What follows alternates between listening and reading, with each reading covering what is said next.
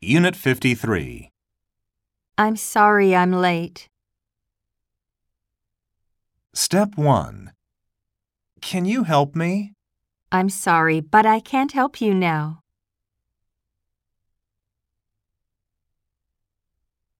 I'm sorry, but I can't meet your needs. I'm sorry, but I'm having some company this afternoon. Step 2. I'm sorry I didn't answer your call. I'm sorry to have kept you waiting. I'm sorry to have troubled you so much.